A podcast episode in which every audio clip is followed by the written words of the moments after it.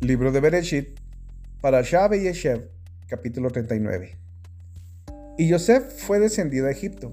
Potifar, oficial de Paró, jefe de carniceros, hombre egipcio, lo compró de mano de los ismaelitas que lo habían bajado allí.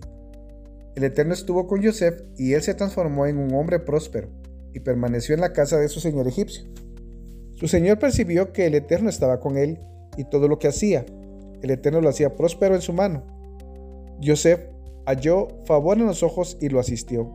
Él lo puso a cargo de su casa y todo lo que poseía lo colocó bajo su custodia. Y sucedió que a partir del momento en que lo puso a cargo de su casa y de todo lo que poseía, el Eterno bendijo a la casa del egipcio a causa de Yosef.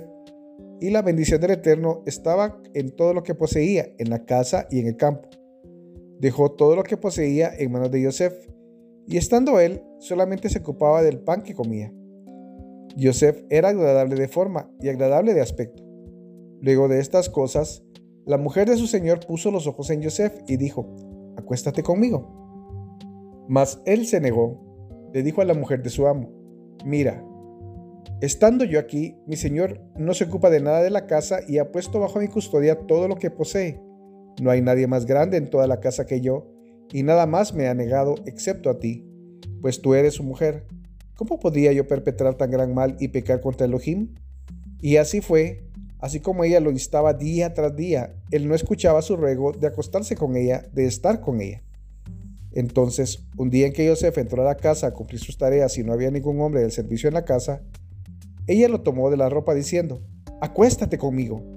Mas él dejó su ropa en la mano de ella y huyó, y salió afuera.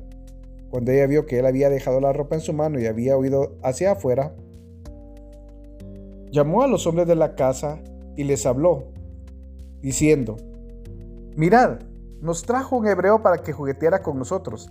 Él vino a acostarse conmigo, pero yo grité fuerte, y cuando yo que yo alcé la voz y grité, dejó su ropa conmigo, huyó y salió.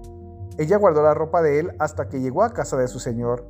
Le contó un relato similar, diciendo, El esclavo hebreo que nos trajiste vino a juguetear conmigo, mas ocurrió que cuando alcé la voz y grité, él abandonó su ropa junto a mí y se fue corriendo. Y sucedió que cuando su señor oyó las palabras de su mujer, que ella le dijo, Tu esclavo hizo estas cosas conmigo, se despertó su ira.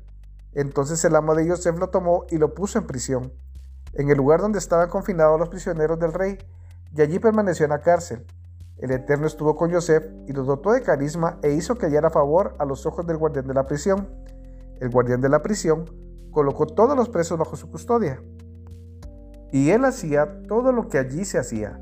El guardián de la prisión no controlaba nada de lo que estaba a su cargo, por cuanto el Eterno estaba con él y en todo lo que hacía, el Eterno lo hacía prosperar.